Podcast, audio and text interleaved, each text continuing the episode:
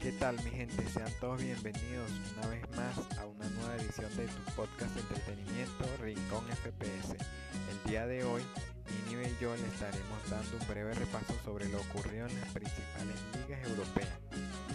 Aquí como quedó el clásico, además de una goleada histórica que se llevó a cabo el día de hoy. Sin más que agregar, esperando que sigan el podcast y lo compartan. Comencemos.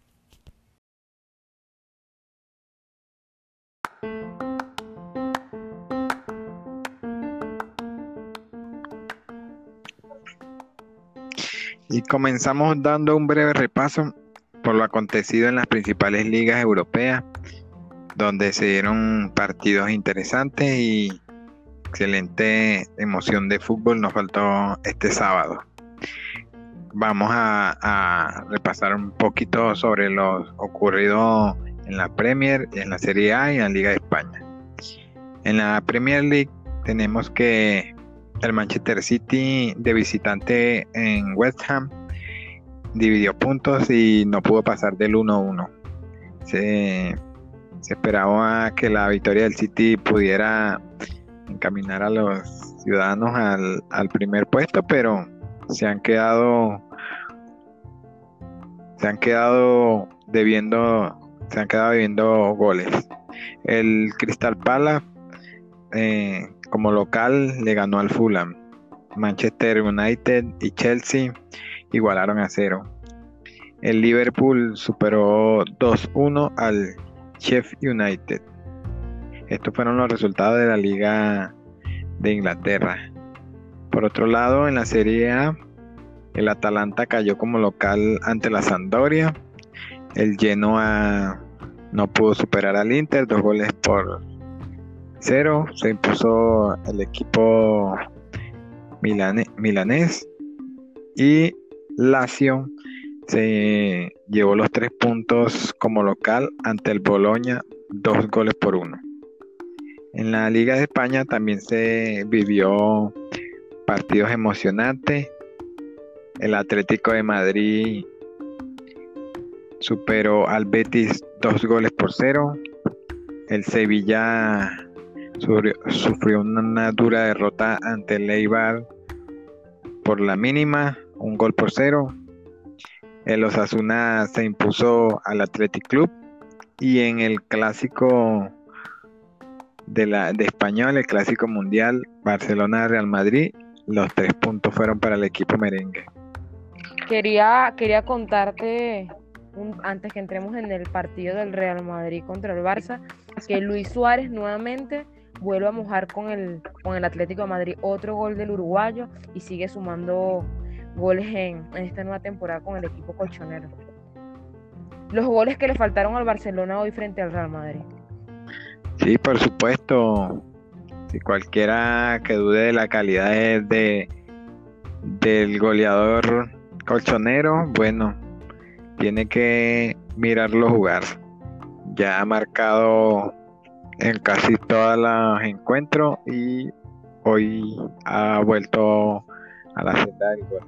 Vamos a trasladarnos al Camp Nou para que me comentes qué fue lo ocurrido hoy en el Superclásico de España entre el Real Madrid y el Barça.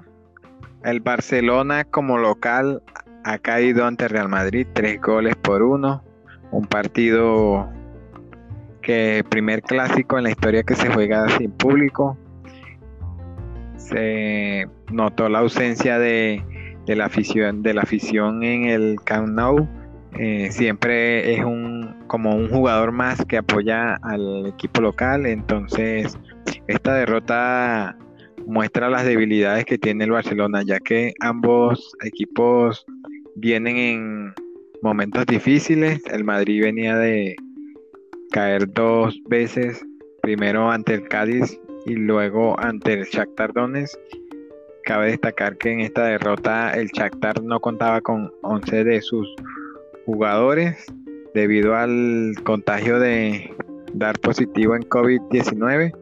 Entonces se veía como favorito al Barcelona, muchos lo daban como ganador y bueno, el Madrid ha demostrado que aún puede ganarle al Barcelona.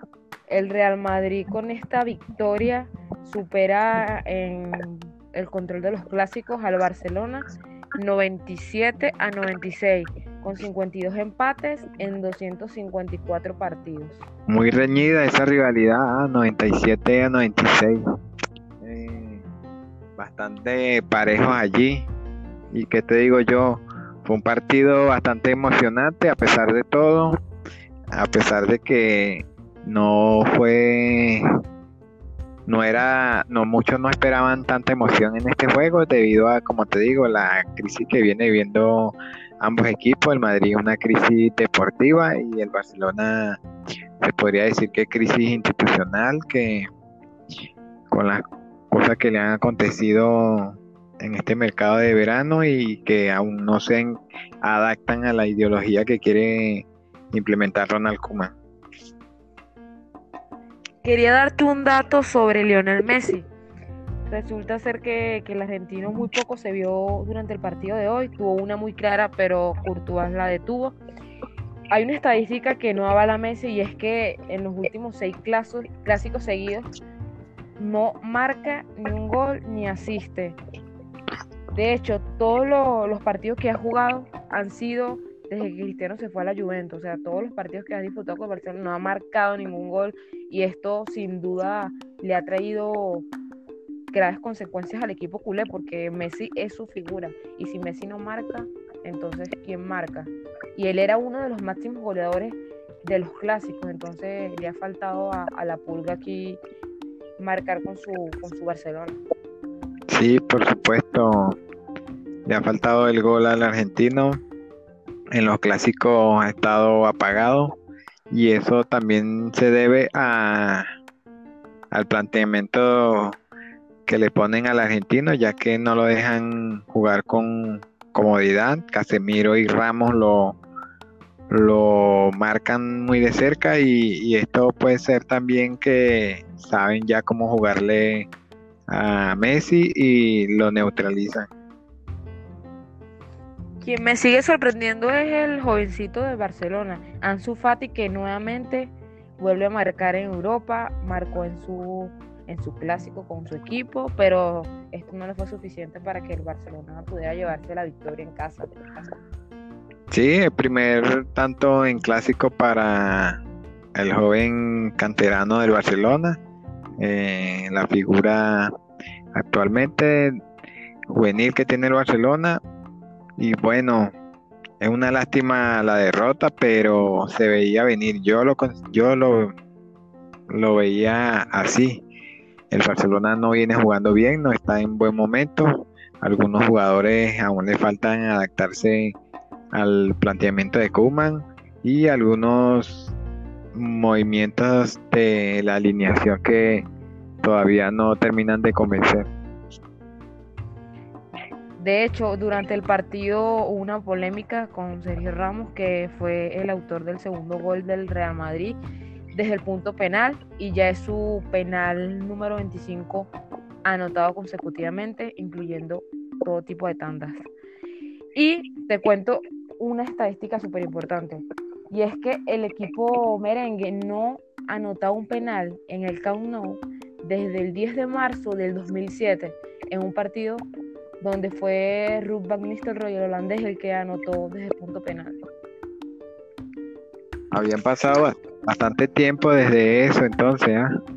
Y bueno, hoy ha marcado Ramos de penalti cuando el partido estaba bastante cerrado, decantado para cualquiera.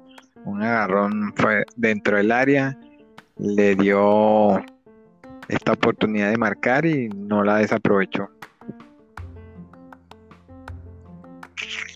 Y Zidane sigue, sigue prácticamente invicto desde que está con el equipo blanco. ¿Qué estadística me tienes de Zidane? Bueno, para los que los detractores de Zidane, sigue invicto en, en el Camp Nou, no conoce la derrota, tiene dos victorias y tres empates en cinco encuentros. Todavía no sabe lo que es perder en el terreno del Barcelona. De hecho, Zidane en 11 visitas, incluyendo jugador, cuando jugaba en sus tiempos, y como entrenador, tiene récord de una derrota y cinco victorias. A Zidane prácticamente no se le da tan mal la visita al, al Camp Nou.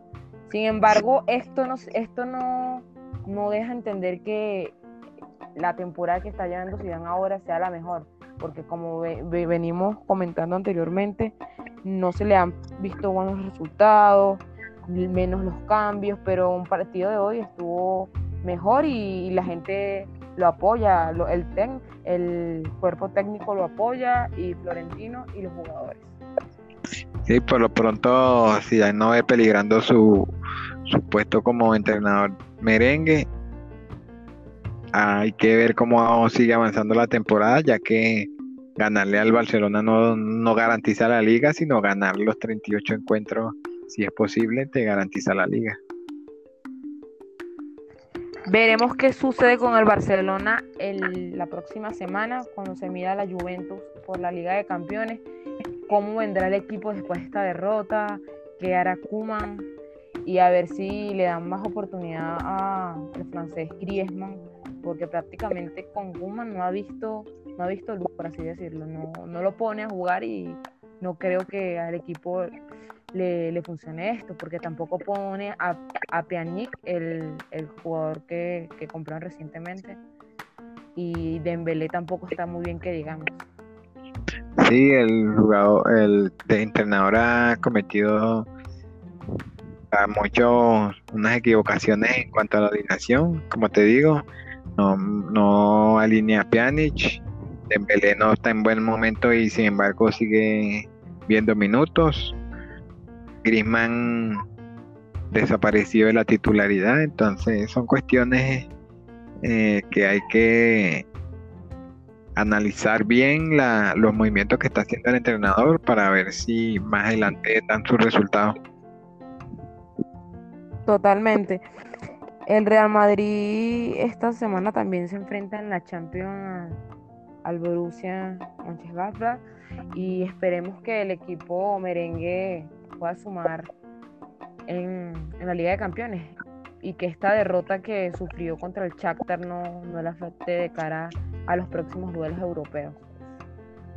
Sí, ya veremos qué sucede con el equipo merengue, a ver si salen de esta crisis en la que están actualmente. Yo, como yo te he comentado, el Madrid hace mucho tiempo que carece de una ideología de juego y si los resultados no lo respaldan, puede ser catastrófico para Zidane y para la, afición.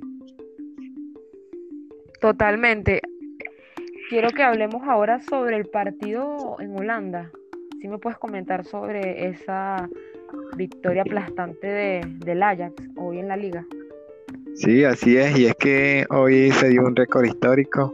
El Ajax de Holanda ha logrado la mayor paliza en toda la historia de las siete principales ligas europeas incluyendo España, Inglaterra, Italia, Alemania, Francia, Portugal y Holanda. Se impuso como visitante ante el Benlo 13 goles por cero, este, superando al Borussia Mönchengladbach que en 1978 le ganó al Dortmund 12 goles por cero. En 1909 el Forest le ganó 12 goles por 0 al Leicester y el West Brom 12 goles por 0 al Darwin en 1892. Cabe destacar que no se había una goleada como esta desde el año 1978, como te comentaba, el Gladbach al Dortmund. Y bueno, una aplastante victoria y vergonzoso o se diría catastrófico lo del Benlo que te marquen 13 goles como locales. Total, el Ajax viene, viene arrollador. Esperemos que vuelva, que haga lo mismo o, aunque sea a, marque algunos goles en su próximo enfrentamiento en la Champions, porque le tocó un grupo complicado y veremos qué sucede. Esta semana hay que recordarles que tendremos Liga de Campeones, Europa League, así que estemos muy pendientes con, con estos partidos porque se vienen jornadas interesantes.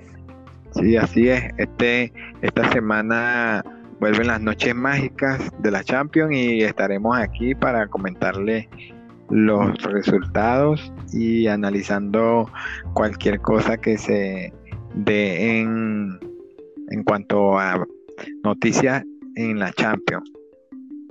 ¿No tenemos más que agregar hoy o quieres cerrar con algún otro tema? Dime tú. Eh, quería que comentáramos el tema que ahorita está muy interesante en la Premier sobre el alemán Mesut Özil, que prácticamente no está viviendo sus mejores momentos ahorita en el Arsenal. Sí, es una pena. Andeja en el equipo del Arsenal no han inscrito al jugador alemán en, en, la, en la plantilla que presenta el Arsenal para esta temporada. Lo han dejado por fuera, prácticamente despedido al jugador. No cuentan para nada con él y es una lástima porque el jugador alemán tiene talento y ha demostrado muchas cosas en todas estas temporadas que ha vivido como, como en el equipo del Arsenal. A tal punto que no te inscriban ni en, ni en la Europa League ni en la Premier, tú ahí prácticamente sabes que no cuentan contigo para nada. Y es que Mikel Arteta no cuenta con él para nada y bueno, Otzil esta temporada al parecer va, va a cobrar desde el banquillo sin hacer nada porque si no juega, ¿cómo, cómo veremos también su participación próximamente en la Eurocopa? O sea, peligra porque si no tiene minutos, no creo que Alemania cuente con él para, para la Eurocopa.